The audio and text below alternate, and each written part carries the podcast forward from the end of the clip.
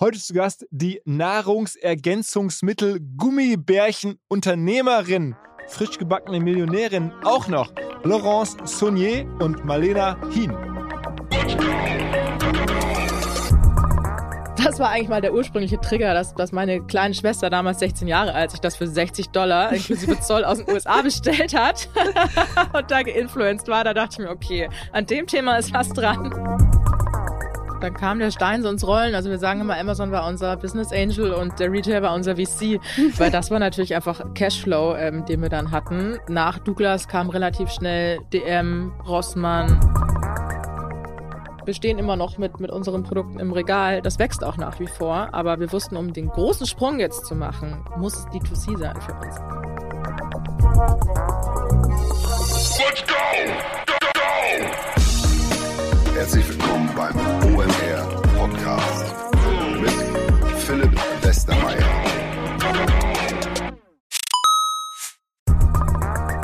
Ihr werdet euch wahrscheinlich fragen, warum unser Partner SalesViewer hier so oft im Podcast wirbt. Aber das ist relativ einfach zu erklären, denn wenn wir hier mittels Podcast Reichweite für SalesViewer erzeugen, dann besuchen natürlich auch hunderte von Menschen die Website von SalesViewer und SalesViewer kann dann mit dem eigenen Tool die Website-Besucher oder deren Firmen vor allen Dingen mit Klarnamen entschlüsseln. Also Podcast-Werbung führt zwangsläufig zu immer mehr Website-Besuchern und Website-Besucher lassen sich in Firmen Klarnamen von SalesViewer entschlüsseln und zu neuen B2B-Kunden machen. Und natürlich, auch wir bei OMR sind sehr zufrieden mit SalesViewer, nicht nur als Kunde, sondern auch als Partner. Wir setzen deren Tool ebenfalls ein zur eigenen B2B-Lead-Generierung und entschlüsseln damit die Website-Besucher von OMR, OMR Reviews oder anderen Tochterfirmen. Man sieht einfach, wer eure Webseiten besucht hat und wofür sich potenzielle Kunden interessiert haben. Neben uns, also OMR, sitzen aber auch noch deutlich größere Firmen wie Stepstone, Avato Systems, Sport5, Talon One oder die die Vodafone-Tochter Grand Centrix bereits auf SalesViewer und generieren damit täglich neue B2B-Leads. SalesViewer ist bekanntlich auf unserem hauseigenen Software-Bewertungsportal OMR Reviews das bestbewertete Tool in gleich drei Kategorien und kann jederzeit kostenlos getestet werden. Wer also sehen möchte, wer auf der eigenen Website drauf war und diese Person dann am besten zu Kunden verwandeln möchte, der kann das alles kostenlos ausprobieren. salesviewer.com slash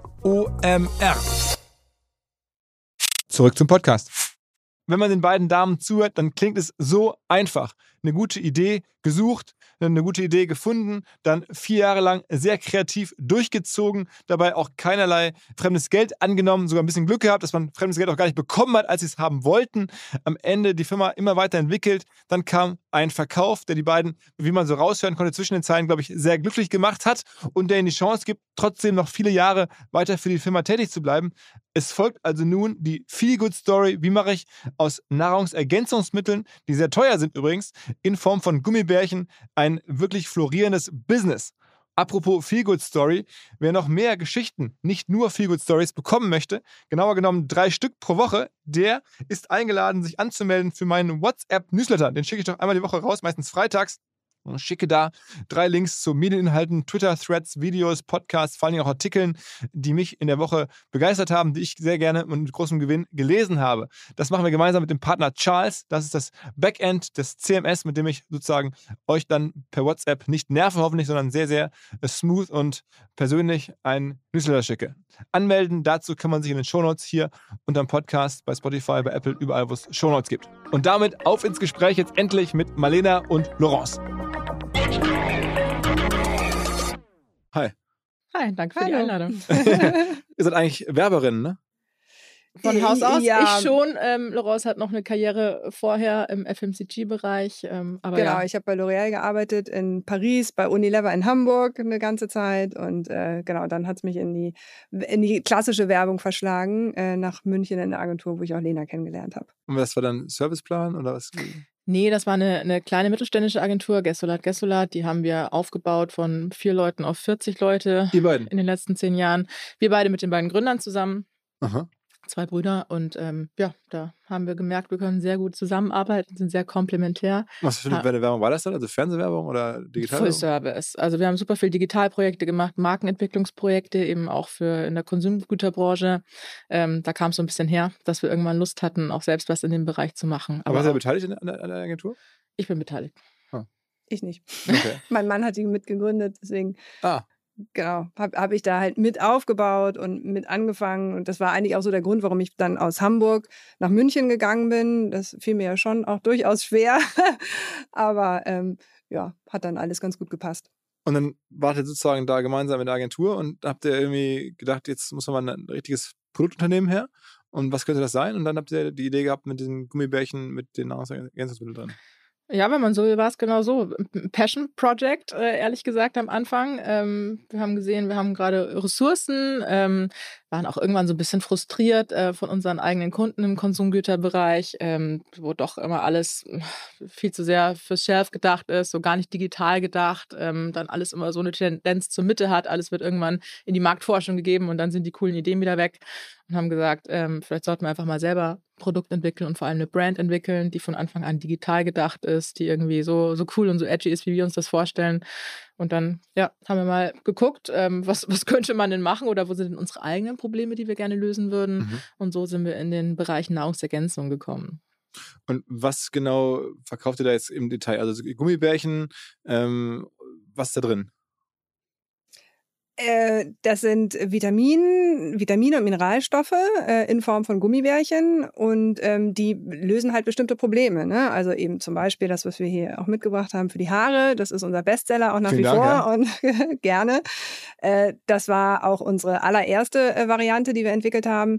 Äh, mittlerweile haben wir aber ungefähr ein Portfolio von fast 20 äh, verschiedene SKUs und da ist jetzt noch ganz viel dazugekommen, wenn ich nicht schlafen kann, zum Beispiel was mit Melatonin oder ähm, Varianten auch mit äh, Kollagen fürs Gesicht oder ähm, Energy-Bärchen hatten wir ja auch mitgebracht. Ähm, so, und das sind halt einfach immer verschiedene, wirklich abgestimmt. Wir entwickeln das ja auch gemeinsam mit äh, einer Ärztin im Team, mit Ernährungswissenschaftlern, mit Pharmazeuten, ähm, damit äh, der Komplex, der Vitaminkomplex wirklich immer abgestimmt ist auf ein bestimmtes Problem, was wir dann halt lösen wollen. Und diese Idee, das in Gummibärchenform darzureichen, die ist ja schon, sagen wir mal, relativ genau. innovativ, oder nicht?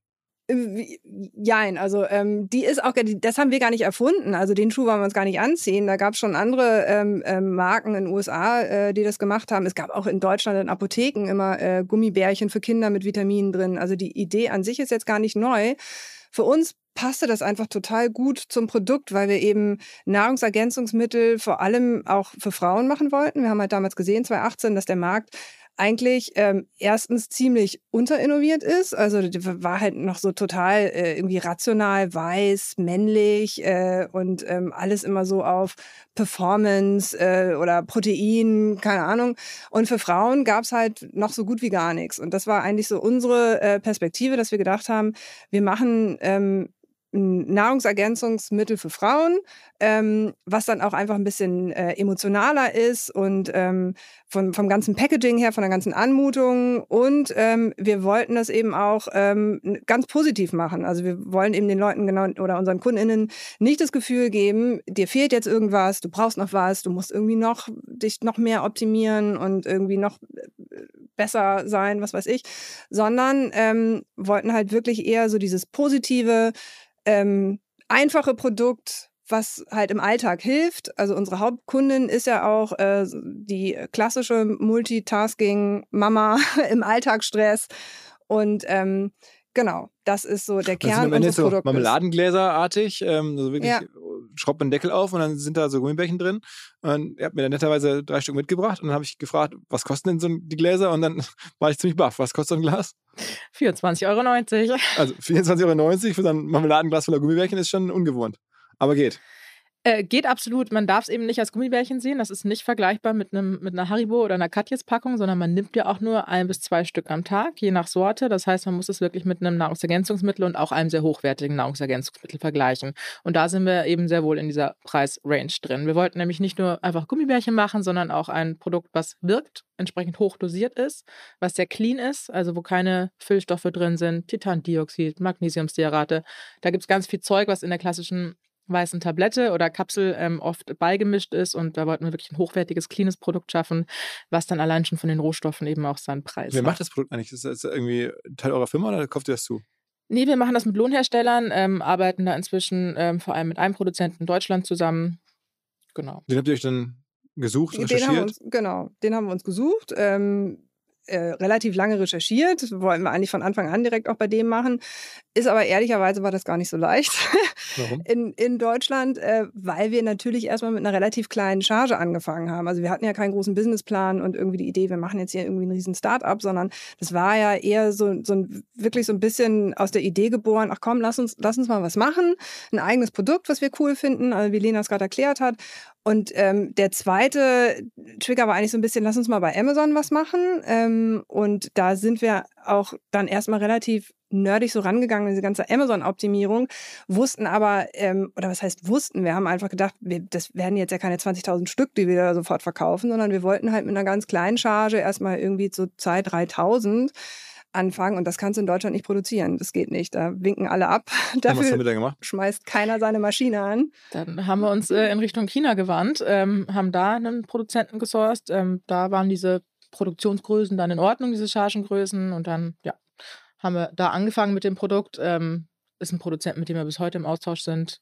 Ist ja noch nicht so lange her, war 2018. Ich meine, wir reden jetzt von vier Genau. Jahren. Ja. Klar, aber ähm, es ging dann ja echt Schlag auf Schlag bei uns, ähm, so nach den, nach den ersten Anfängen ähm, bei Amazon, sodass wir wirklich schnell in diese Chargengrößen gekommen sind, sodass wir die Produktion nach Deutschland ziehen konnten. Was war denn euer erstes, also also erste, nicht Geschmacksrichtung, sondern erste sozusagen Ergänzungslösung? Das Haarprodukt, also die Amazing Hair Vitamins, das ist auch bis heute der Bestseller. Das ist ein Haut-Haare-Nägel-Komplex mit Biotin, Folsäure, Zink und Haut-Haare-Nägel. Das ist halt so der Beauty-Need ähm, schlechthin bei Frauen. Deswegen. Aber bei. Amazon äh, suchen da viele Menschen danach? Ja. Ja, zum Glück. Also, und auch gerade 2018, ähm, da haben wir, glaube ich, auch einfach echt noch eine gute Zeit erwischt. Also, ich glaube, ja, andere haben bei Amazon schon vorher angefangen, Snox zum Beispiel, ne, 2016, aber ähm, für uns war 2018 echt noch eine super Zeit, weil das auch gerade so anfing, eigentlich mit, n- ja, dieser, dieser ganze Markt Nahrungsergänzungsmittel so ein bisschen im, im Aufbruch war, ein bisschen was Neues passiert ist. Ähm, wir dann eben mit unserer ganz neuen Ansprache eben für Frauen, neues Trägerprodukt.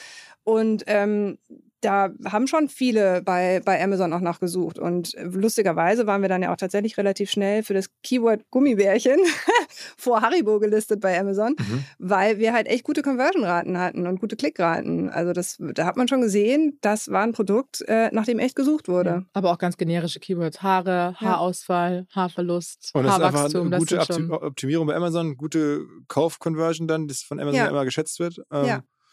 Genau, wir haben tatsächlich-.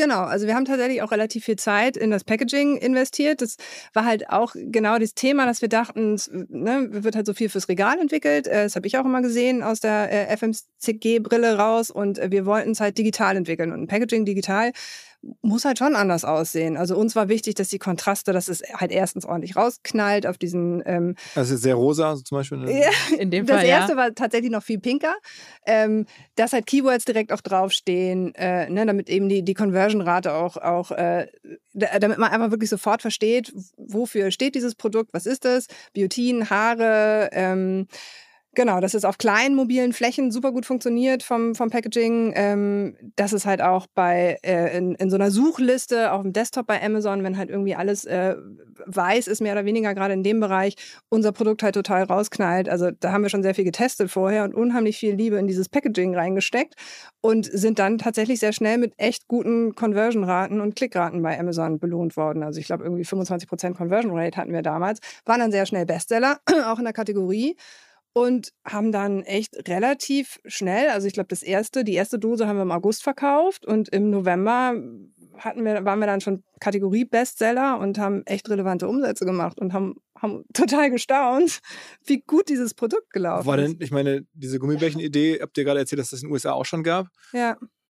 Ist ja nicht immer so eine globale Plattform, wo dann jemand, der das will, dann sozusagen auf eure amerikanischen Konkurrenten stößt? Prinzipiell ja, aber Nahrungsergänzungsmittel sind ja auch ein reglementierter Markt. Und du kannst nicht mit jedem beliebigen US-Produkt in den deutschen Markt oder auch in andere europäische Länder eintreten. Also gerade der größte, mitgrößte Player in den USA, ähm, Sugar Bear Hair, hatte da immer wieder Probleme, weil die Deklaration auf dem Label ähm, nicht für den europäischen Markt Ach, die heißen. Sugar Bear Hair. Mhm. Die Aha. sind bekannt geworden mit äh, Kim Kardashian und Kylie Jenner. Ah, und die ihr das auch gesehen am Anfang. Die waren sehr bekannt, ja. Also das, das war eigentlich mal der ursprüngliche Trigger, dass, dass meine kleine Schwester damals 16 Jahre alt sich das für 60 Dollar inklusive Zoll aus den USA bestellt hat und da geinfluenced war. Da dachte ich mir, okay, an dem Thema ist was dran. Äh, Krass, okay. Und ihr habt das ja gemacht, auch ohne Kapital, kann man nachlesen. Ja, Ja, wir haben die ähm, Firma bis zuletzt gebootstrapped und ähm, das ging eben genau über diesen Weg. Auf Amazon echt ganz klein gestartet. Ähm, machst ja sofort Umsatz. Wir haben auch die erste Charge direkt ins FBA-Lager geschickt. Also wir mussten jetzt da gar nicht irgendwie groß zu Das Hause. heißt, ihr habt dann angefangen mit 10.000, 20.000 Euro Vorfinanzierung aus eigener, dann aus eigenen Genau. Ersparnissen. genau, ich glaube, Genau. jeder von uns hat 5000 Euro am Anfang reingegeben. Ja, also so und mehr oder weniger die GmbH-Gründung und äh, daraus haben wir dann halt die erste Charge bezahlt und äh, uns dann eben im Marketing äh, bei Amazon relativ nerdig einfach echt optimiert, probiert, gemacht, getan und hatten aber einfach auch wirklich ähm, ja, Glück, also dass das Produkt ähm, zur richtigen Zeit am richtigen Ort war bei Amazon und ähm, das einfach sich sehr schnell echt richtig gut entwickelt hat.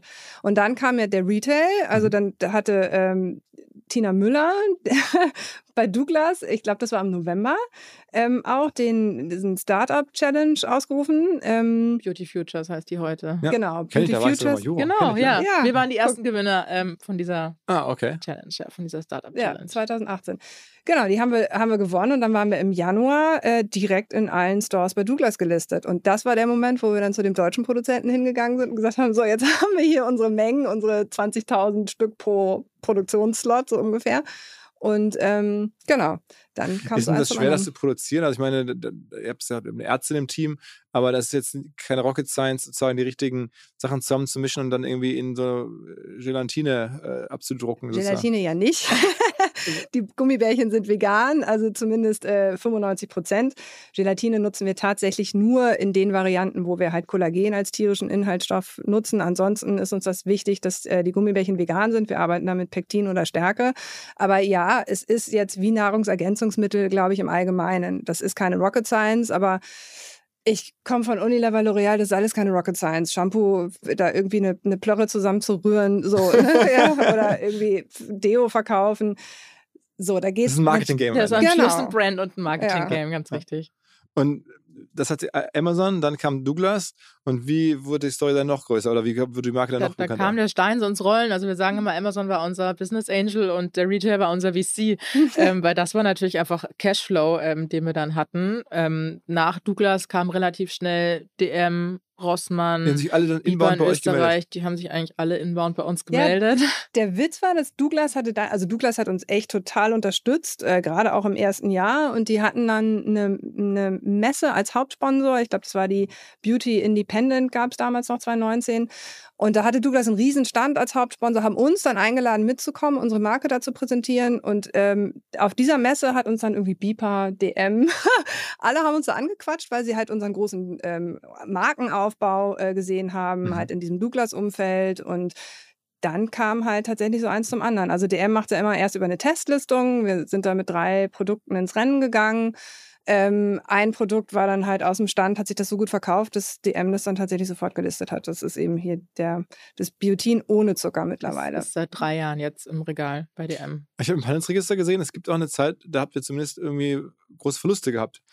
Das, Das war war letztes 21, genau. Da haben wir dann massiv ins Team investiert äh, und ähm, genau haben sind dann irgendwie von, ich weiß gar nicht, drei, vier Leute, die wir noch 2020 gewesen sind, äh, sind wir dann in 21 auf fast 20 angewachsen, ähm, weil wir eben gesehen haben, wir haben ähm, im Februar, März 2020 unseren eigenen Online-Shop gelauncht äh, auf Shopify-Basis und ähm, der lief dann so gut. Klar, wir hatten dann natürlich auch äh, Corona-Rückenwind, muss man auch sagen, aber das wollten wir dann halt in 21 auch nochmal voll mitnehmen und haben dann echt in relativ senioriges Team auch äh, investiert. Also wir haben ein paar Head- Head-Offs rekrutiert. Ähm, und ähm, sind dann auch direkt in die Expansion gegangen, also nach Italien, ähm, Mhm. nach Frankreich, in die Schweiz und ähm, das hat dann einfach erstmal, aber wirklich nur für dieses eine Jahr Geld gekostet. Also da steht irgendwas von über eine Million Verlust. ja, Eine knappe Genau. Million war das letztes Jahr am Ende. Ja. Und Wir halt haben- aber liquiditätsmäßig kein Problem, so viel Geld zu verlieren?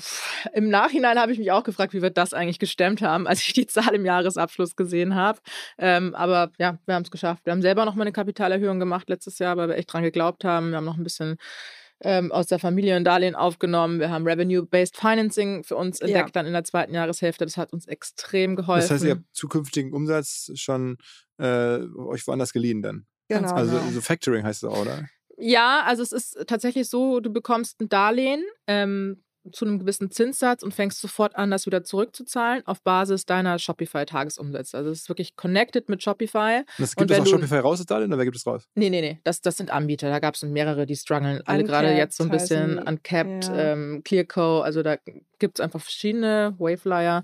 Die docken was dann quasi dein, Also Revenue-Based Financing, das heißt, die gucken in euren Shopify-Shop rein, erkennen eure Umsätze Ja. und sagen, okay, daran glaube ich und dann geben die euch das Darlehen.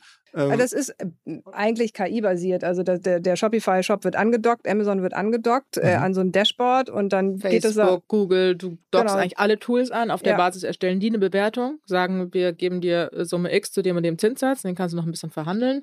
Und dann fängst du aber auch wirklich sofort an, das wieder zurückzuzahlen. Wenn du hohe Umsätze machst, zahlst du mehr zurück. Das ist ein fixer Prozentsatz, sagen wir 20 Prozent der Tagesumsätze. Wenn du weniger Umsatz machst, zahlst du auch entsprechend weniger. also am zurück. Ende geht es dann darum, den zukünftigen Umsatz einfach vorzufinanzieren. Genau, Ja. aber das ist halt im Gegensatz zu klassischen Banken, mit denen wir extrem gestruggelt haben, weil das Unternehmen war irgendwie zwei, drei Jahre alt. Ähm, wir zwei weibliche Gründerinnen. Also mit der klassischen Bank sind wir nicht besonders weit gekommen. Im Gegensatz dazu waren diese Revenue-Based Financing-Anbieter halt sofort bereit, uns Geld zu geben, weil die die Zahlen gesehen haben, und zwar die aktuellen. Und die Banken haben euch dann, also gab es da wirklich die Gespräche, wo ihr dann nach Hause geschickt wurdet? Oder wie? Ja, absolut. Also wir haben am Schluss noch einen KfW-Kredit aufgenommen letztes Jahr. Das war dann das, das letzte Puzzlestück ähm, der Vorfinanzierung. Aber absolut, wir haben uns an Banken die Zähne ausgebissen. Das kann Wir man gar nicht ja noch nicht mal ein anders Dispo. sagen. genau. das ist irgendwie die, äh, ja, also bis heute haben wir, glaube ich, gar kein Dispo. weil irgendwie ist, brauchen wir es natürlich auch nicht, aber ähm, ja, also es war halt einfach tatsächlich viel einfacher, mit so einem äh, Clearco oder Uncap zu sprechen, die es halt gewohnt sind, äh, Revenue-Based Financing zu machen, Startups zu finanzieren, die halt auch sofort gesehen haben, okay, die Marketing-Effizienz ist echt gut, ähm, operativ ist die Marge super. Ähm, so, das ist halt eine Frage der Zeit, ne, bis wir irgendwie, bis die Umsätze dann einfach in der Höhe sind, dass sie die Fixkosten auch wieder decken können. Also die, der, der Hebel, äh, der operative Hebel, der, der, der halt noch da war, ähm, es war relativ klar, dass es dann irgendwann auch einfach reicht, wenn wir halt in gewisse Umsatzgrößen ähm, vor ähm, ähm, ziehen sozusagen, dass wir dann die Fixkosten auch sehr gut decken können. Und das war vorher ja, also 2018, Welche 19, 20. Umsatzgröße wart ihr dann in dem, Zeitraum, in 2021 oder so? Wir haben letztes Jahr Mhm, so. 6,5 Millionen Euro Umsatz gemacht. 6,5 Millionen. Das war schon eine, das war fast 200 Prozent Wachstum von 20 auf 21. Also es Ja. war einfach ein- ein Jahr des extremen Wachstums, äh, wo klar war, das wird schwierig, das profitabel hinzukriegen. Und Haben es jetzt aber dieses Jahr äh, dann aber in den achtstelligen Bereich reingesprungen. Ja, richtig in Also dieses Jahr- Anstellungsbereich Genau. und dieses Jahr auch seit Januar auch schon profitabel durchgehen. Also Q4 letztes Jahr war auch schon profitabel und so haben wir auch weitergemacht. Und es wird dann dieses Jahr, kommt dann bei 10 oder 12 oder sowas raus? 15. 15. 15. Also nochmal fast verdreifachen. Ja. Mhm. Oh, okay. Okay. Und was ist jetzt der größte Stream? Ist es noch Amazon oder ist es jetzt Nee, äh, schon, Retail schon lange nicht mehr. es ist D2C. Wir machen inzwischen 80 Prozent D2C. Also, Also auch- über euren Shopify. Ja, also auch das war eine, ein Wandel, den wir letztes Jahr vollzogen haben, eben äh, weg vom Retail hin zu D2C, hin zu unseren eigenen Kundendaten ähm, und auch eben im Ausland. Also wir machen D2C in Deutschland, ähm, Österreich, Schweiz, Italien und Frankreich und insgesamt 80 Prozent roundabout. Okay, und äh, das habt ihr bewusst so gewollt, weil ihr die Handelsmarge sparen wolltet? Oder? Nee, Nee, gar nicht unbedingt aus Profitabilitätsgründen. Also man muss schon sagen, so ein Retail-Geschäft, wenn du da irgendwie ein paar Paletten rüberschiebst, das ist viel profitabler, als äh, jetzt irgendwie Direct-to-Consumer aufzubauen und ähm, wirklich jeden Kunden ja erstmal auch akquirieren zu müssen. Äh, das kostet ja Geld. Und ähm, letztlich braucht es dann natürlich auch einfach eine Zeit, bis du dann halt eine rele- relevante Größe hast, wo es dann eben auch wirklich Spaß macht. Ähm, so, und deswegen war das jetzt gar nicht unbedingt profitgetrieben, sondern tatsächlich eher so, dass, dass wir halt nachhaltiger ähm, oder einfach glauben, dass so ein Business natürlich nachhaltig ähm, viel ähm, erfolgversprechender ist, ähm, wenn du eben deine eigenen Kundendaten hast und ähm, auch selber die Expansion einfach steuern kannst und ähm, Und die Produktpalette auch. Mhm, Also wir genau. wollten in die Breite wachsen. Du kannst im Retail halt, der Shelf Space ist extrem begrenzt. Ähm, du kannst da nicht mit, mit zehn Varianten stehen. Also manche Brands können das. Ähm, für uns wäre das schwer geworden. Wir wollten aber noch viel mehr Produkte anbieten. Wir wollten auf jetzt 20 SKUs anwachsen und wirklich verschiedenste Schönheits- und Gesundheitsbedürfnisse von Frauen auch bedienen. Wir wollten auch eine Fem Health Brand sein. Also wir wissen, Frauen haben einfach die verschiedensten Gesundheitsbedürfnisse und Nährstoffbedarfe ähm, in ihrem Leben, in ihren verschiedenen Lebensphasen sei das eine Kinderwunschphase, eine Schwangerschaftsphase, eine Menopausenphase. Und darauf wollten wir Antworten bieten mit unseren Produkten. Die sind teilweise sehr nischig, das kannst du nur im D2C verkaufen. Mhm. Aber es gibt die Abnehmerinnen dafür. Und deswegen war das immer unser Ziel, irgendwann selbst D2C zu verkaufen äh, mit dieser breiten Palette an Produkten. Kleiner Hinweis für die neuen Ziele. Und zwar Pipedrive. Kennen wir bei OMR auch sehr gut. Das CRM-System insbesondere für die Förderung des Wachstums kleinerer Firmen. Pipedrive ermöglicht es ganz einfach den Überblick zu behalten über Vertriebsaktivitäten, Gespräche, Abschlüsse. Man verpasst keine Nachfassaktion. Pipedrive ist vor allen Dingen einfach zu bedienen, vollständig anpassbar auf die jeweilige Firma, auf die jeweiligen Teams und erstellt sehr hübsche visuelle Berichte. Darüber hinaus gibt es zahlreiche smarte Automatisierungen. Also geht zu pipedrive.com, um dort eine kostenlose 14-tägige Testversion zu starten.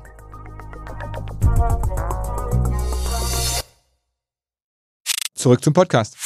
Und wie kriegt ihr jetzt den Traffic auf den Shop? Also ich meine, jetzt versteht der Handel, ne, das hätten die das einfach angenommen, abgenommen und dann in ihre Läden gestellt, äh, Rossmann und Co. Jetzt müsst ihr selber für den Traffic sorgen. Wie macht man das? Über Ja. Instagram. Performance Marketing Ja. ähm, generell, also das ist äh, Facebook, Instagram, das ist Google, das sind auch Influencer für uns. Sag mal ein paar Influencerinnen wahrscheinlich. Oder Äh, Influencer, wir haben eine äh, Database von 30.000 Influencerinnen. Da würden Okay. wir jetzt lange erzählen, wenn wir damit da- anfangen. also es gibt nicht Ja, die eine also so ein Person, paar die. große- Also es gibt natürlich doch. ein paar große Namen. Janaina Zarella ist eins unserer ähm, äh, Haupttestimonials, mit der haben wir auch unseren TV-Spot ähm, gedreht dieses Jahr. Nina Bott, Nina ist, Bott. ist eine andere, also eben klassischerweise tatsächlich so die ähm, Mamas, die halt selber auch im Leben stehen, jetzt nicht die ähm, jüngsten, ne? also schon eher so Richtung irgendwie 30 oder äh, eben auch gerne mal über 40, die einfach was zu erzählen haben und ähm, ja, dem man das auch dann tatsächlich einfach ähm, glaubt, wenn sie sagen, sie haben halt hier irgendwie ihre, ihre Kinder, äh, stehen im Leben, haben irgendwie so ihren, ihren Multitasking, Alltagsstress. Genau. Und genau, dann und halt das, als und das sind auch echte. Fans. Also die Genau. Long-Term-Influencer, mit denen wir schon lange arbeiten, das sind auch wirklich äh, Fans des Produkts. Ähm, Gerade Janaina, die hat uns auch angesprochen damals äh, für ihren Adventskalender Initial. Ist das eigentlich ein Wirkungszusammenhang erkennbar? Also wenn ich das jetzt irgendwie nehme und da jetzt gegen meine, meinen Haarausfall äh, anarbeite, ist das jetzt irgendwie, muss man daran glauben? Ist das so ein bisschen auch so, okay, ich tue was Gutes oder, oder wie ist diese Wirkung Ja, gemessen? Also das ist ja keine Homöopathie, ne? das ist Nahrungsergänzung. Für die Vitamine, die da drin sind, gibt es ja offiziell zugelassene Wirkaussagen auf EU-Ebene, die sogenannten Health Claims. Die sind wirklich auch durch äh, Doppelblindstudien belegt worden, deswegen darf man sie auch treffen. Und das ist, Biotin trägt zum Erhalt normaler Haare bei. Genau das gleiche kannst du für Folsäure, für Zink zum Beispiel sagen. Ähm, und dann, klar, klappt das nicht für jeden, weil viele Leute haben gar keinen Mangel. Wenn du überhaupt keinen Mangel hast, weil du dich unglaublich äh, ausgewogen ernährst, dann wirst du da auch keine große Wirkung on top sehen. Wenn du ihn aber hast und viele Leute haben ihn eben, dann wirst du auch eine Wirkung sehen.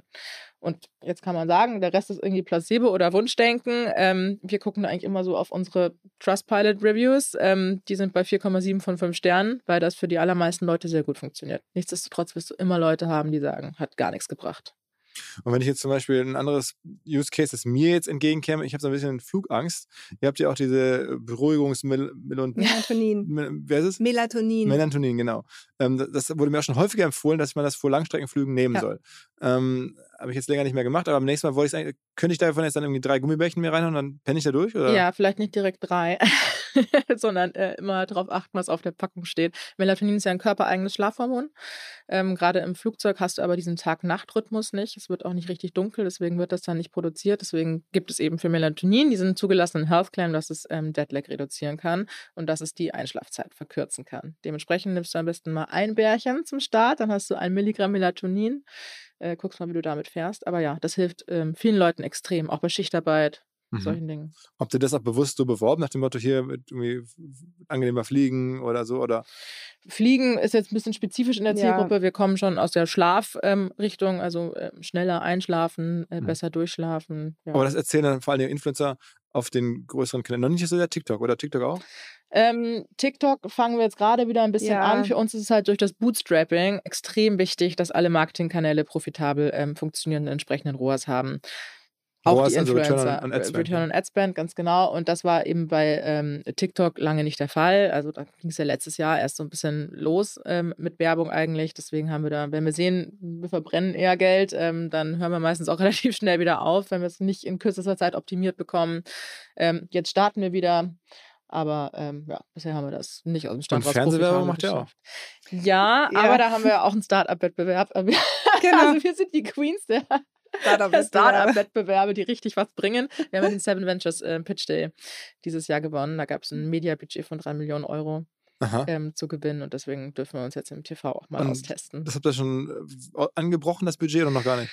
Ja, wir haben das im September schon ein bisschen angebrochen, aber echt nur eine, eine Woche oder zwei Testing, deswegen können wir da noch nicht viel dazu sagen, weil wir mit einem Stockout konfrontiert waren. Ähm, es gibt ja unglaubliche Probleme entlang der Supply Chain, gerade in der Rohstoffbeschaffung und wir hatten tatsächlich einen Stockout von unserem Bestseller, sodass das halt nichts gebracht hätte an der Stelle, das, das. TV-Geld rauszuballern. Und was fehlt da bei, dem, bei so Stockout? Heißt in was, dem Fall fehlte die Stärke. Also wir haben tatsächlich, uns ist eine komplette Lieferung vom Produkt ausgefallen. Unser Produzent hat gesagt, sorry, ihr kriegt übermorgen keine 50.000 Stück. Ähm, insofern war das ein bisschen doof vom Timing her. Jetzt starten wir im Januar nochmal durch. Wie groß ist eigentlich die Marge auf dem Produkt?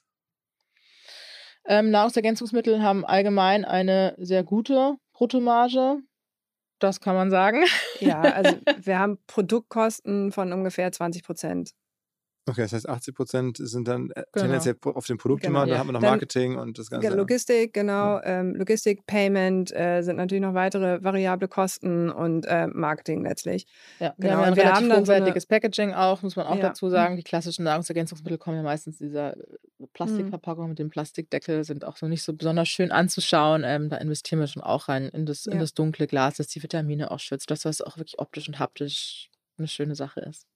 Und Marketingkosten war dann irgendwie, äh, auf die, äh, brecht ihr das runter auf die Produktunit, was dann an Marketingkosten als Quote sozusagen ist? Auf so So einem? 30 Prozent ungefähr Marketingkosten. oh, wow. Also es ist mehr Ja. als am Ende teurer, das Marketing zu machen, als Ja. das Produkt äh, überhaupt zu produzieren. Ja, wir müssen natürlich sehr viel Vertrauen für das Produkt auch schaffen. Also das ist halt wichtig, ne, dass du es Mhm. auf verschiedenen Kanälen auch siehst. Ähm, wir investieren auch echt viel in Content, eben auch in eine Ärztin, in eine Ernährungswissenschaftlerin. Das ist für uns auch letzten Endes Marketing, dass du einfach nochmal Expertise ähm, rund um das Thema Nahrungsergänzung und Pharmazie und Ernährung schaffst rund ums Produkt. Und dieser Content wird dann auf eurer Website auch vor allen Dingen ausgespielt?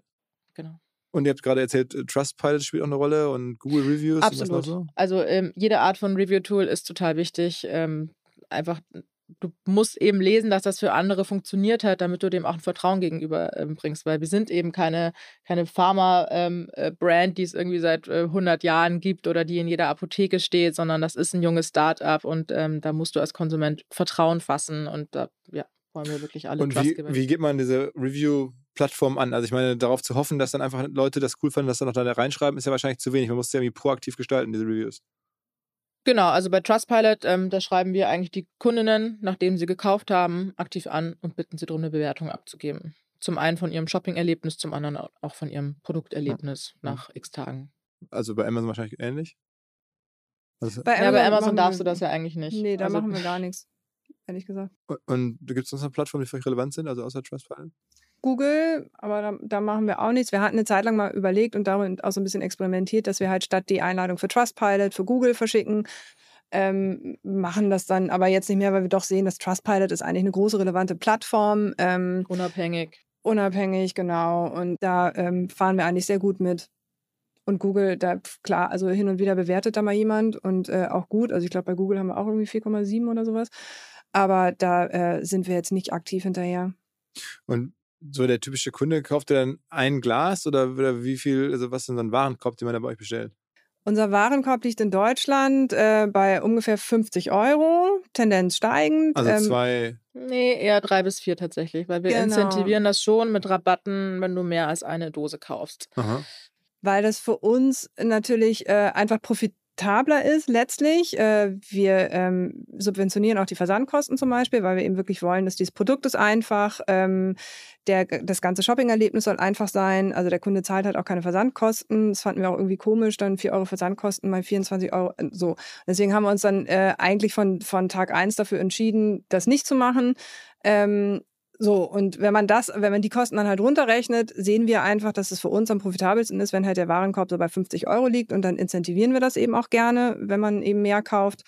Und ähm, genau, so. Also ihr habt, glaube ich, mal, mal bei Kassenzone erzählt, dass was nicht nur relevant ist, was man einmal kauft, dass man auch im Jahr dann häufiger Ja, kauft. Klar, Ne? also wie bei jedem D2C-Modell, die Repurchase Rate ähm, ist mit das Wichtigste. Also, dass du deine Kunden nicht jedes Mal aufs Neue einkaufen musst, sondern ein Kunde Mhm. zur Stammkundin wird ähm, und eben immer wieder einkauft. Das haben wir Gott sei Dank auch sehr hoch und das ist ähm, Dreh- und Angelpunkt des Geschäftsmodells. Und dann macht, das macht Genau. ihr dann über E-Mail oder über wie haltet ihr diese Ähm, CRM im Allgemeinen, ähm, hauptsächlich E-Mail aktuell noch. Ähm, CRM ist ja eigentlich ein anderes Wort mittlerweile für E-Mail, oder? ja. Ja, also WhatsApp ist ja auch gerade sehr stark ja. angekommen, haben wir noch nicht ausprobiert, ähm, steht aber auch für nächstes Jahr auf dem Plan definitiv. Charles, das kennst du ja auch, glaube ich. Natürlich, kann ich empfehlen. kann ich empfehlen, ja, genau.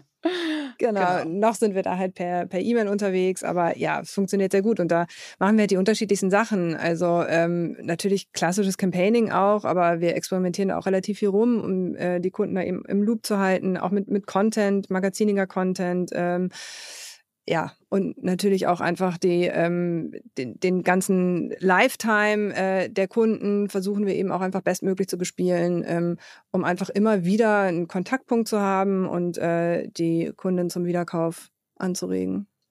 Ist es wichtig, dass das Produkt am Ende vegan ist? Ich habe da gerade schon mich da korrigiert. Ähm, also wird vegan gefordert oder, oder ist es euer Wunsch, das zu machen? Oder? Ja, das ist schon wichtig. Oder mehr noch als vegan ist es, dass es keine Gelatine ist. Ähm, Gelatine, das weiß inzwischen irgendwie jeder, was das eigentlich ist. Ähm, und da haben wir schon bei den Kollagen-Varianten, die eben nicht vegan sind, kriegen wir immer wieder Feedback. Warum ist das so? Ich will das nicht. Oder das hat auch die höchste ähm, äh, Retourenrate beispielsweise, einfach weil es nicht vegan ist. Aber eigentlich stelle ich mir vor, gibt es gar keine Retourenrate, oder? Ich meine, wir kaufen Die, ja. ist, Sehr die ist super, super niedrig. Also die ist äh, bei 2% oder so. Aber nichtsdestotrotz, von den Produkten sind die mit Gelatine die, die am meisten retourniert werden. Aber auch das bieten wir den Kunden zum Beispiel aktiv an. Ne? Also wir sagen wirklich, du kannst es jederzeit zurückschicken, wenn es dir irgendwie nicht schmeckt oder wenn du irgendwie das Gefühl hast, äh, keine Ahnung, nix, es, ja, also. es bringt mir nichts. Ne? Äh, wir bieten es wirklich jedem Kunden an, auch auf der Webseite. Ähm, und äh, das machen wir sehr äh, offensiv, auch in den, in den Kunden-E-Mails, die wir dann hinterher schreiben, dass sie es zurückschicken können und das äh, Geld voll erstattet bekommen, auch wenn die Dose angebrochen oder sogar leer ist. Und wenn die das- Dose angebrochen ist, dann gibt ihr das woanders mit rein. Nein. Nee, wir dürfen das auch behalten. Also ne, Ja. brauchen, brauchen wir gar nicht zurück, aber du bekommst dein Geld zurückerstattet, wenn du nicht zufrieden bist. Auch das Genau. ist ein Vertrauensfaktor. Und trotzdem liegt die, also die Leute, die das in Anspruch nehmen, ich glaube, die Rate liegt so bei 2% oder so. Also wirklich extrem gering. Und gibt es noch andere Maßnahmen, um den Trust irgendwie zu steigern? Also diese ganzen Review-Plattformen haben wir jetzt gehört. äh, Ihr arbeitet mit den Ärztinnen und Ärzten zusammen und Genau, Content, Content. ist ein Thema. Was macht man noch? Gibt es irgendwie, macht die Stiftung Warentest? Gibt es wahrscheinlich nicht dafür? Ähm, nee, gibt's nicht. Kannst ja auch nicht, nicht aktiv anfragen. Ähm, klar, Presse, PR haben wir auch relativ stark gemacht die letzten Jahre, weil da in dem Bereich schon die klassischen Frauenmagazine ähm, ja auch noch eine Instanz sind, Hm. ähm, auch immer viel über Beauty und Gesundheit berichten. Ja, und einfach zufriedene Kunden. Ne? Also wenn die dann halt drüber sprechen und es weiterempfehlen, das ist eigentlich immer das Beste äh, Marketing letztlich. Und ähm, so sind wir halt bislang echt gut gewachsen. Also wir haben ja zum Glück immer viele, viele neue Kunden, die wir ansprechen und ähm, mit denen wir es ja eben auch geschafft haben, uns von Jahr zu Jahr mehr als zu verdoppeln. Ähm, so, also da sehen wir schon, dass ähm, ja da einfach was, was drinsteckt, ne? wenn die äh, drüber sprechen, sich das gegenseitig auch empfehlen. Und ähm, ja, die Repurchase Rate liegt eben bei ungefähr so 40 Prozent, 40, 45 Prozent. Ähm, genau. Die Habt Kunden ihr euch kaufen irgendwie so beraten viermal lassen? Ich meine, gerade dieser Move, äh, vom Handel wegzugehen. Ich meine, ich Ja. hatte vor kurzem mal mit der Cosnova-Gründerin Mhm. gesprochen. Die ist ja im Handel sehr, sehr Ja. groß geworden. Man kann ja, wenn man im Handel erfolgreich ist ähm, oder ein Händler erfolgreich liefert, sagen wir mal so, auch wirklich tolles Geschäft aufbauen. Und es war bei euch ja scheinbar alles so schon dahin aufgestellt. Und dann habt ihr euch ja scheinbar entschieden, nee, wir gehen doch den D2C-Weg lieber. Das erscheint mir schon ein ziemlich äh, krasser Move, auf den man so eigentlich nicht kommt. Also zu sagen, jetzt gehe ich da weg von dem Weg, der jetzt gerade zum Erfolg führt und biege nochmal ganz neu ab, in der Hoffnung, das hast du ja gerade gesagt, damit man dann halt noch mehr Sorten oder noch mehr Angebote schaffen kann. Okay, aber äh, der Wunsch nach Erfolg ist Naja. meistens stärker als nach noch, mehr Ja, Angebote. aber Ja. das hat er immer nur addiert. Also Ja, und- wir haben den Handel ja nicht aufgegeben deswegen. Wir haben ihn ja so weitergeführt. Wir stehen immer noch mit, mit unseren Produkten im Regal. Das wächst auch nach wie vor. Aber wir wussten, um den großen Sprung jetzt zu machen, muss es D2C sein für uns. Also das wäre wirklich für eine ganz neue Brand schwer geworden. Wir haben ja nicht die Riesenregale ähm, von dem Cosnova ähm, bei DM oder Rossmann. Also da aus dem einen Produkt raus so stark zu wachsen, das wäre so, glaube ich, nicht möglich gewesen. Nee, und wir, ich glaube, wir wollten uns auch nie abhängig machen. Also ich glaube, wir, wir haben ja auch gegründet, irgendwie aus dem Bedürfnis heraus, möglichst unabhängig agieren zu können. Und dann hast du da wieder den, den Händler oder Amazon und dann bist du wieder irgendwie in so einer Form von, von Abhängigkeit und musst halt immer gucken, okay, wie, wie viel kauft er jetzt? Ne? Kann, kann ich mit dem weiter wachsen? Wie kann ich da irgendwie weiter planen? Und für uns war das dann schon eigentlich immer der, der Wunsch von Anfang an. Also wir haben tatsächlich eher den, den Umweg über den Retail genommen, ähm, aus, aus Cashflow-Gründen und aus Bootstrapping-Gründen. Aber von Anfang an war der Wunsch, wirklich möglichst das selber gestalten zu können. Und das liegt natürlich im, im, im D2C wenn du eben deinen eigenen Shop hast und deine eigenen Kunden so bespielen kannst, wie du das eben gerne möchtest und auch dein eigenes Portfolio so entwickeln kannst, wie du gerne möchtest. Unabhängig davon, okay, kann ich da jetzt bei Amazon, kriege ich da irgendwie die Reichweite für, sondern eure Geschichte klingt ja so naheliegend und so logisch und auch irgendwie so einfach. Und dann habe ich mal das Gefühl, die Downside davon könnte natürlich sein, dass man sie auch schnell nachbauen kann oder euch kopieren kann. Ich glaube, bei Douglas gibt es mittlerweile sogar White Label Gummibärchen, ähm, wo auch Nahrungsergänzungsmittel drin sind. Also es gibt es sogar schon ein bisschen. Aber da habt ihr keine Angst vor? Die Gefahr ist im Konsumgüterbereich natürlich immer da, ähm, dass White Label ein Produkt nachgebaut wird. Umso wichtiger ist halt die Marke und dass die stark ist. Ja, Douglas hat dann ähm, selber auch Nahrungsergänzungsmittel in Gummies ähm, äh, ins Regal gestellt neben uns. Ähm, aber zu dem Zeitpunkt war die Marke dann schon stark genug, dass das unseren Verkäufen keinen Abbruch getan hat. Ähm, so unsere Käuferinnen waren dann schon loyal genug an der Stelle, als dass da beides koexistieren kann. Genauso im D2C-Bereich gibt es natürlich inzwischen ähm, viele Nachahmer. Wenn man Erfolg hat, dann bleibt es auch nicht aus können wir auch absolut mitleben. Wir würden uns nur manchmal wünschen, dass sie uns nicht ganz so plump kopieren würden. Aber da gibt es, wie viele Kopien gibt es da mittlerweile? Ach, schon so ein, zwei, drei, wo wir jetzt wirklich sagen, okay, das ist schon sehr krass äh, nah an uns dran. Auf der anderen Seite denken wir, okay, ähm, letztlich äh, ehrt es uns ja auch. Also dann haben wir offensichtlich einiges richtig gemacht. Und äh, je größer der Markt, also das glauben wir schon auch, ähm, desto mehr hilft uns das auch, weil es ist ja schon in Deutschland noch ein relativ ähm, ähm, neuer Trägeransatz, diese, diese Gummibärchen. Und je mehr da irgendwie reinkommen äh, und desto größer der Markt insgesamt wächst, das ist ja jetzt nicht so, dass uns das ähm, dann insgesamt schadet. Und ich komme ja selber aus der FMCG-Welt und da ist es letztlich gang und gäbe, dass du in jeder Kategorie hast du immer eine, eine starke Marke und du hast irgendwie die äh, No-Frills-Produkte oder die, die No-Name-Produkte daneben. Ich finde es letztlich nicht nicht schlimm und wir konzentrieren uns da auch einfach sehr stark auf unser eigenes Wachstum und auf, auf das, was wir halt ähm, ähm, gut finden und wollen und ähm, das hat uns bislang ganz, ganz gut getragen. Und die größte Verwechslungsgefahr besteht, glaube ich, immer zu einem anderen äh, Bären-Startup aus München, wobei die was ganz anderes machen. ja, genau, Porridge. Grüße gehen raus an äh, Free Bears, eine ähm, tolle Porridge-Company aus München. Ähm, genau, wir sind beide die Bärchen-Startups aus München. Auch, auch eine Gründerin, ne? auch eine Gründerin mit ihrem Ehemann. Und die war bei Höhle der Löwen richtig, die war bei Hülle der Löwen. Habt ihr jemals Hülle Löwen für euch erwogen, als äh, das auch zu machen? Ja, wäre natürlich ganz spannend gewesen. Wir waren auch mal ähm, im Casting-Prozess. Sony hatte uns damals äh, angeschrieben, haben dann, glaube ich, sogar noch ein Video hingeschickt und dann war Schluss an der Stelle. Also haben sie sich nicht mehr bei euch gemeldet? Nö, Insofern. Habt ihr auch Glück gehabt, weil wenn dann jemand ja, da ja, äh, sozusagen genau. 20% gekauft hätte für 100.000 Euro oder sowas. das denken wir uns heute halt auch. Also wir sind wirklich froh um jeden Deal, der nicht gemacht wurde, der Richtig. nicht zustande gekommen Richtig. ist, weil sonst wären wir nicht jetzt da, wo wir sind. Ja, danke an alle, die Nein gesagt haben. Genau.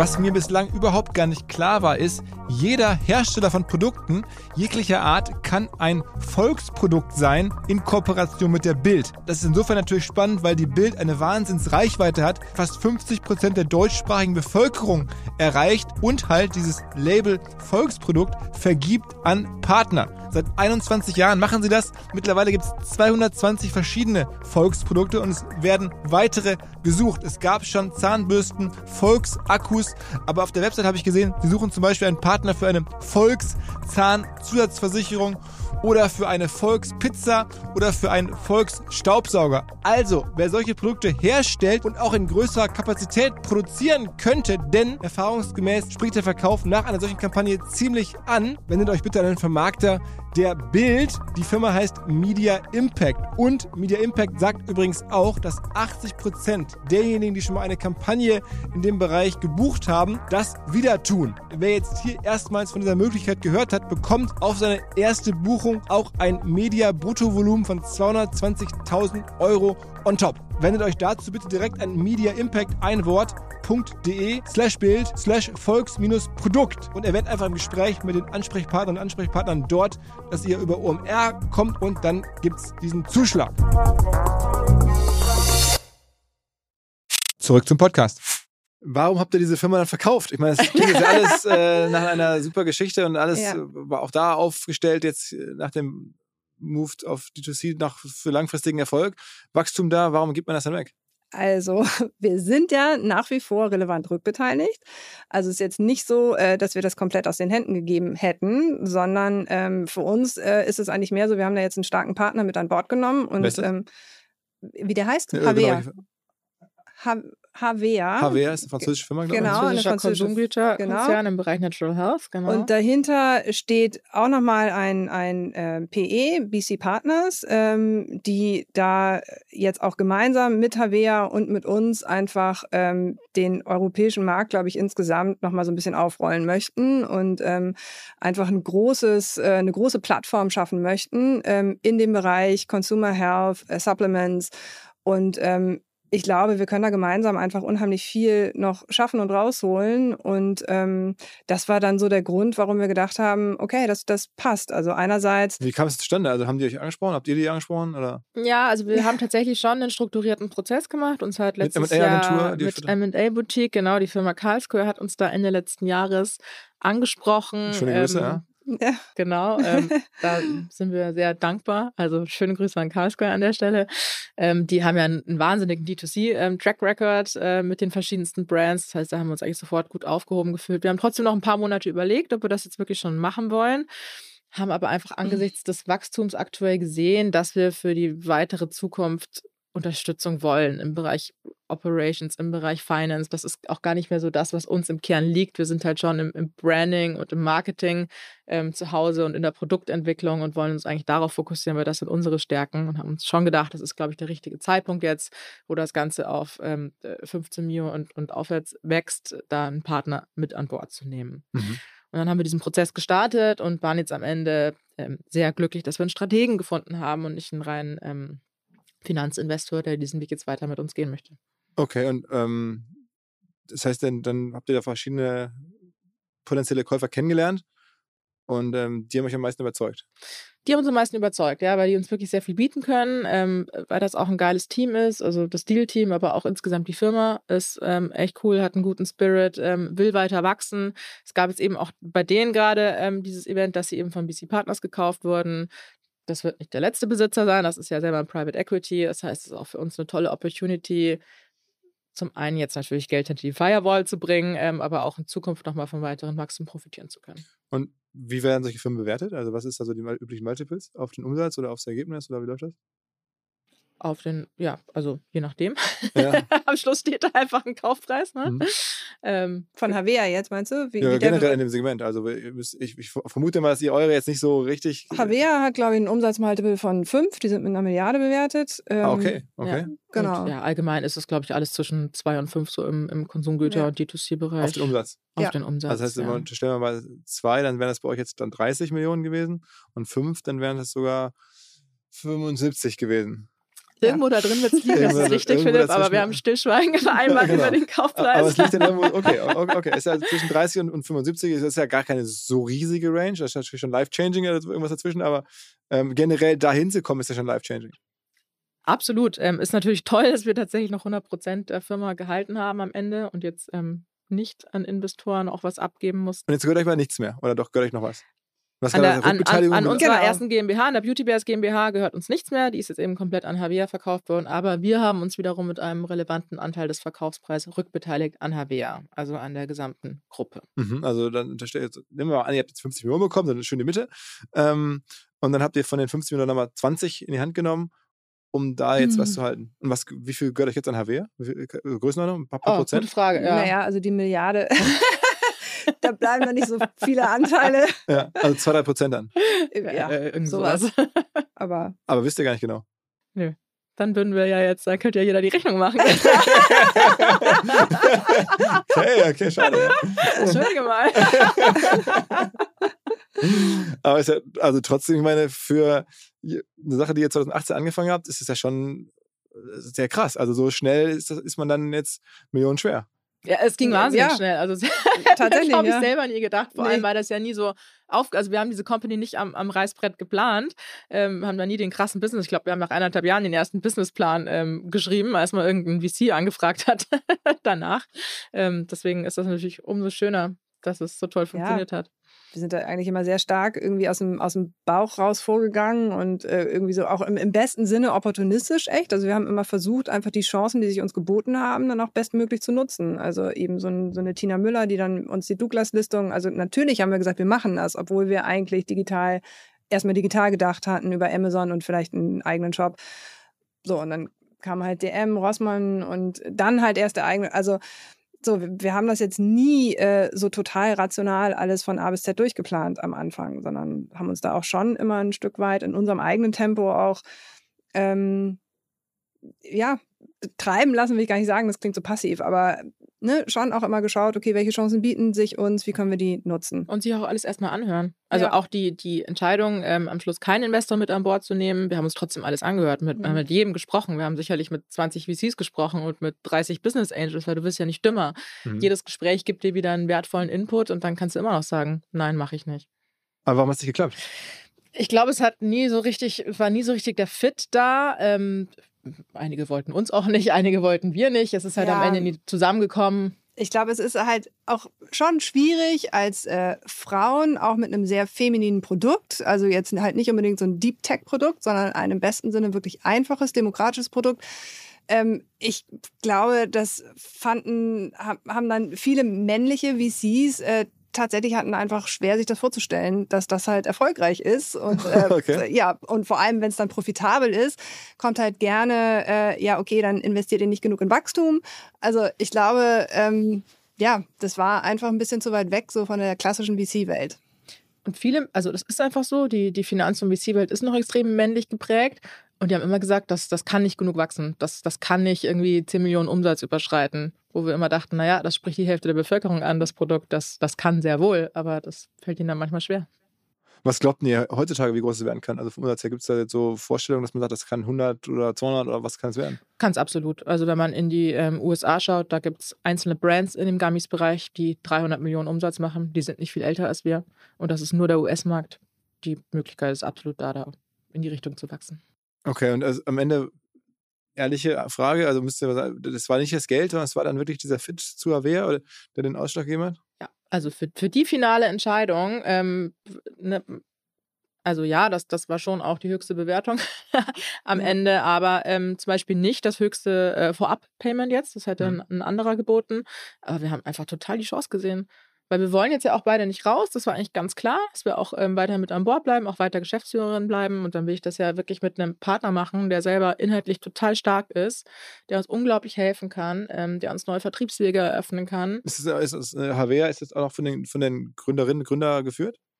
Äh, ja. Nein, das von Ponroy noch nein. Ach so, ja, okay, aber okay, die Story nee, noch ist viel so. besser. Ähm, die genau. haben, ähm, ein, also die Javier hat in den letzten sechs Jahren sechs Firmen gekauft. Eine davon, ähm, deren Gründer ist jetzt CEO von der ganzen Gruppe. Ah. Genau. Und das fanden wir natürlich total geil, ähm, dass da auch ein Gründer so stark dran geglaubt hat, dass er inzwischen die ganze Gruppe leitet. Ähm, das zeigt ja auch ein bisschen für uns den, den Weg auf, wo es noch hingehen kann in Zukunft. Und euer Team ist jetzt aktuell so 25 mhm. Personen? Mhm. Ja, genau. Aber inklusive Werkis und Praktis. Okay, also eigentlich und uns. super stark, ja. Ja, super, super lean. War uns immer wichtig, auch das natürlich ein Bootstrapping-Geheimnis, sich nicht unnötig aufzublasen, ähm, was das angeht, ähm, sondern echt zu versuchen, es so lean wie möglich hinzukriegen. Ähm, da sind wir echt happy mit, aber das darf jetzt auch mal wieder ein bisschen ja. wachsen. Und das war aber eben auch eigentlich, weil du ja vorhin nach 21 gefragt hattest. Also wir hatten in 21 waren wir auch schon irgendwie fast 20 Leute oder so, ja. ne? Und in 21 hat es halt noch nicht gereicht mit Personalkosten von, äh, was weiß ich, sechsstellig. Da bist du halt relativ schnell dann übers Jahr gerechnet bei einer Million Verlust. Ähm, so, mehr oder weniger. Aber äh, in 22 ist, ist es dann halt voll auf, weil wir, wir können jetzt mehr oder weniger mit dem gleichen Team sehr gut skalieren. Also Dividenden habt ihr euch nie ausgeschüttet, logischerweise. Nee. Ihr habt euch ein kleines Gehalt bezahlt? Ich glaube 2018 wir haben oder uns ein faires Gehalt bezahlt. Wir ja. sind ja auch nicht mehr Mitte 20. Ja. Ähm, aber nee, nie darüber hinaus. Also äh, Profits haben wir immer reinvestiert, komplett. Und jetzt nach dem Exit-Erlös, was macht ihr da? Werdet ihr jetzt Investorin, Business Angels äh, selber oder was ist der Plan? Ja. ja. Also, also, vom Business. Ja, also jemand, der euch jetzt hier hört und sagt, ich habe eine gute ja. Idee, dann darf ich euch melden. Klar, also ein bisschen gerne. was an Startup-Ökosystem zurückgeben, ähm, finden wir wichtig, auch weil wir zwei Frauen sind und es gibt nicht so viele weibliche Investorinnen. Wir mhm. haben selbst erlebt, wie es sein kann, auf der anderen Seite des Tisches zu sitzen. Ähm, und wir haben selbst erlebt, wie es ist, mit einer Idee oder einem Produkt für Frauen von Männern auch nicht ernst genommen zu werden. Und das wollen wir natürlich ändern. Deswegen ist uns das extrem wichtig, da jetzt auch zu unterstützen. Ist eigentlich eure Kundschaft jetzt zu 80 Prozent oder 90 Prozent Frauen? Oder? Ja. Absolut, ja. Also wie viel Prozent sind es? 100 oder? Ja, 90 oder also wir, wir ähm, adressieren ja auch vor allem an Hm. Frauen. Wir haben ja gar kein Produkt jetzt für Männer. Also es Aber kommt hier schon für mal mich vor. hier die Sache mit ja. dem Haar und äh, mit dem Flug. Also das wäre jetzt beides was, was ich jetzt. Ja, Ja. genau. Also deswegen, es wird auch von Männern gekauft, aber wir adressieren vorwiegend ja Frauen. die, die Brand an sich ist schon sehr weiblich. Ja. Okay. Okay.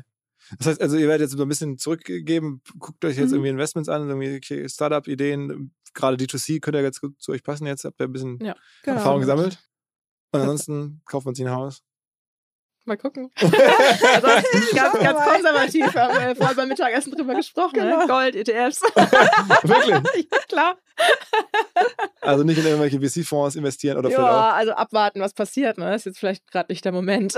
oder gerade, Oder gerade. gerade, aber jetzt mal gucken, ja. Aber erst, Ist ja noch recht frisch. Ne? Wann, wann war der Exit? Ja, jetzt letzten Monat. Also Closing hatten wir Closing vor zwei war Wochen. genau. Also ist ja dann noch so der Dritter Moment, wo man aufs Konto guckt und denkt sich, okay, what the fuck? Ja, das ist Ja.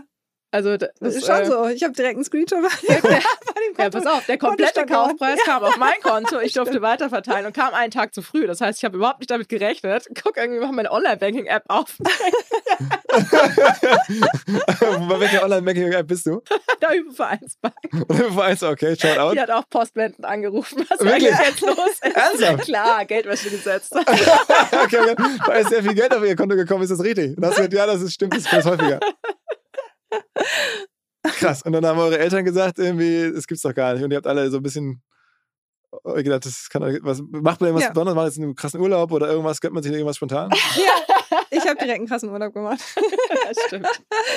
irgendwie. Herbstferien der, der Kinder war dann direkt irgendwie ein bisschen krasser als sonst. Aber, Okay. aber ja, gut. Ähm, ja, ich glaube, wir müssen jetzt halt tatsächlich einfach erstmal ein bisschen gucken. Es ist schon echt surreal irgendwie auch. Stell mir so vor. Ja, also Ja, aber- es ist auch Aber eigentlich so. ist ja Arbeiten dann, wenn ich es richtig interpretiere, auch jetzt in dem Sinne nicht mehr nötig. Es ist jetzt so, man macht es noch gerne, aber wenn jetzt diese Zahlen so einigermaßen stimmen, dann kann man sich auch ausrechnen, dass es würde jetzt auch so reichen. Ja, Ja. vielleicht, aber ich glaube, wir arbeiten beide leidenschaftlich gerne. Haben wir auch schon immer. Ja. Und es geht ja auch irgendwie sofort weiter. Ne? Du, also äh, ich habe auch immer gesagt, hey, wenn dieser Exit-Prozess vorbei ist, dann gehen wir beide zwei Wochen in Lanzerhof ja, und machen mal irgendwie gar nichts und nur noch Detox. Aber es geht natürlich Schlag auf Schlag weiter. Jetzt kommt der Integrationsprozess ähm, und dein Gegenüber, für den geht's ja, oder der Käufer, für den geht's ja jetzt erst los. Und dementsprechend ähm, machst du eigentlich direkt weiter. Es gibt so diesen Break gar nicht, den man immer vorher so antizipiert. Nee, und wie gesagt, wir wollen ja auch gerne weitermachen. Wir sind ja auch rückbeteiligt. Also es ist jetzt ja auch nicht so, dass der komplette Kaufpreis jetzt irgendwie bei uns gelandet ist und fertig, sondern äh, genau. wir Bist du eigentlich sind ja, teilweise Französin? ja, mein Vater ist Franzose. Das, deswegen auch in der Nähe zu dem französischen Käufer? Nee. Ja, könnte man meinen, aber nee, e- ehrlicherweise nein. Das hatte damit eigentlich gar nichts zu tun. Also Lena spricht jetzt ja auch kein Französisch. Zum Glück der vor. CEO der Firma redet, äh, ist irgendwie halb Englisch. Der redet äh, ähm, komplett, also ähm, Native Speaker Englisch eigentlich. Ähm, Aber auch Französisch. insofern- Auch Französisch, ja. Was heißt, genau. dann habt ihr schon irgendwie ein bisschen so connected. Ja, das, das ja, klar, auf jeden Fall. Aber auch, weil es einfach ein guter Typ ist. Also Lena hat auch direkt connected mit dem und ähm, mein Französisch ist auch ehrlicherweise ein bisschen Ja, eingerostet. sa sagt Es sie, ist gar sagt nicht mehr- sie. Ja. Gar nicht mehr so gut, wie es mal war, aber kommt jetzt hoffentlich wieder, je öfter ich da in Paris bin vor es ist Ort. besser als meines. Das ist ja wichtig. Ja, ähm, klar, aber wir haben auch gesehen, jetzt die Strategen in Deutschland, das war halt also ein bisschen langsamer. Also wir hatten die schon entsprechend auch auf der Longlist, hätten uns auch sehr gefreut, Wer aber wäre ein typischer Stratege gewesen? Äh, März zum Beispiel, Spezialdragés, die, ähm, das ist ja quasi der, die, die Mutter aller Nahrungsergänzungsmittel für Frauen. wir haben auch ähm, nach ähm, eurem Podcast hier bei Cosnova angeklopft natürlich. Die ja, haben ja okay. noch gesagt, dass, ne, die machen ja sogar ein Konkurrenzprodukt ähm, bei DM mit einer etwas jüngeren Zielgruppe, aber ähm, sind auch reingegangen in den Bereich. Also ne, solche, also ich sag mal etwas kleinere, aber nat natürlich auch irgendwie in ähm, Unilever oder ähm, who knows. Ähm, aber das, ja, es gibt auch viele mittelständische Pharma- und Konsumgüterunternehmen, aber das ist halt alles ein bisschen langsamer. Die konnten eigentlich die Pace von so einem Prozess gar nicht mitgehen. Okay, oder der Prozess war dann nur ein halbes Jahr oder so. Das ging sehr schnell. Aber ich glaube, wir waren noch Streber. Wurde uns zumindest immer zurückgespiegelt. Also wir waren immer sehr dann- schnell mit den ganzen. Aber ein halbes Jahr ist dann schnell. Ja, also ähm, ja, uns kam es ewig lang vor, aber es wurde uns eigentlich komplett zurückgespiegelt, dass es ein sehr schneller Prozess war. Ich glaube, das kann sich auch deutlich länger ziehen. Die Perspektive für die Rückbeteiligung ist jetzt so, dass man das irgendwann wirklich an die Börse bringt oder dass man das dann irgendwie jetzt noch an den nächsten PE weiterverkauft? Oder? Ja, oder an den nächsten Strategen. Also okay. ich glaube, da gibt es noch ein paar große Konsumgüter oder Pharmakonzerne auf der Welt, für den das Sinn machen könnte, ähm, dann da irgendwann den Market Leader in Europa zu kaufen. Aber da reden wir dann schon über einen Gesamtkaufpreis dann von einer Milliarde plus jetzt. Vielleicht. Klar, ist ja jetzt schon mit also einer Milliarde bewertet. Jetzt eine. Milliarde, 3x ist, glaube ich, so das typische PE-Ziel. Okay. Klar, also da wird die Luft schon dünn. Ja, wollte ich gerade sagen, das kann jetzt nicht mal jeder so Nee. eben. Glückwunsch, äh, es freut mich sehr. Äh, Also auch, ich, ich bin ja stolz, dass ihr auch, ihr sagt ja ab und zu, hört ihr zu hier. Ähm, Absolut. Und ich glaube Auch generell. eure Reports und äh, War der, also, genau, war der auf dem Festival sehr und so, dass jetzt ne, solche Geschichten hier bei uns entstehen und dass ihr das so ja, mega. Also sehr, sehr beeindruckend. Also 2018 haben wir uns direkt den Amazon Report, glaube ich, damals, bevor wir angefangen haben mit der Listung. Ja. es Ist ja auch total wichtig. war- Es gibt so viele ja. Ressourcen und man kann so viel lernen. Und ich finde auch alle Gründer, die hier sind, jeder hat was Spannendes zu erzählen. Man Ja, muss auch nicht jeden Fehler selber machen. Man kann auch mal ein bisschen zuhören. Wer, wer war euer Lieblingsgast oder Gästin bislang? Oh, ich habe ja vorher schon gesagt, Christoph Gerber. Christoph Gerber, schon- okay, schon out. richtig stark. Ähm, wir sind auch große äh, Sven Schmidt-Fans. Ja. Also, und ja, ansonsten finde ich Ansonsten- immer alle Gründer richtig cool. ja. Fanden gibt's wir noch eine, eine, eine, da- wir haben ja immer durchaus auch äh, die Herausforderung, äh, Frauen äh, zu finden, die sozusagen jetzt so spektakuläre Sachen machen wie bei euch. Gibt es da jemanden, den ihr euch wünscht? Uja fanden wir stark, zum Beispiel, auch den Podcast. Achso, Ja, den wir uns wünschen noch. Ja, okay. Ja, also ich würde äh, Dr. Anne Latz unbedingt mal empfehlen. Anne Latz. Ja, das ist Mhm. ja unsere äh, medizinische Beraterin. Die macht aber mit Hello Insight auch ein super spannendes Startup, Glucose-Tracking. Ähm, in Österreich, äh, also so Digital Doctors, ne, die ist auch mit den ähm, Mädels von Dermanostics ähm, sehr eng vernetzt. Das ist ja ein, eine digitale äh, Hautarzt-App. Also ich finde, in diesem ganzen MedTech-Bereich ähm, gibt es richtig coole Frauen. Okay, dann nehmen wir einen Blick. Vielen Dank fürs Rumkommen äh, und nochmal Glückwunsch. Also sehr, sehr erfreulich. Freut mich für euch. Dankeschön. Dankeschön. Vielen Alles Dank klar. für die Einladung. sehr, sehr gerne. Ciao, ciao. Ciao. Ciao. Zur Abwechslung jetzt mal vollkommen schamlos und offene Selbstvermarktung und Werbung für unser OMR-Festival am 7. und 8. Mai. Dort sind wir gerade in der absoluten Planungshochphase. Das heißt, wir verkaufen jetzt letzte Standflächen, wir planen, wie halt dort alles laufen wird Anfang Mai. Und weil das so ist und weil wir noch einige Flächen und Möglichkeiten, Masterclasses, Präsenzen frei haben, wollte ich nochmal dazu aufrufen, sich da bitte zu melden, wer noch nach neuen Kunden, nach neuen Leads sucht, wer eine Plattform sucht, um seine Brand transparenter und sichtbarer zu machen, wer in irgendeiner Form nach Nachwuchs, nach Talenten sucht. All das können wir ermöglichen. Ihr könnt bei uns gesehen werden, ihr könnt bei uns wirklich wachsen, aber halt nur jetzt in diesen Tagen, denn irgendwann müssen wir dort die Bücher schließen, weil die Planungszyklen Richtung Mai dann zu kurz werden und vielleicht auch, weil einfach alles verkauft ist. Deswegen jetzt nochmal der Hinweis, denkt an unser Festival jetzt, wer dabei sein möchte mit Masterclass, mit Speaking, mit vor allen Dingen aber Präsenzen auf der Fläche, mit Ständen. Einfach ganz kurze Mail an inbound.omr.com. Innerhalb eines Tages melden sich da eine Kollegin, ein Kollege und dann startet die Zusammenarbeit.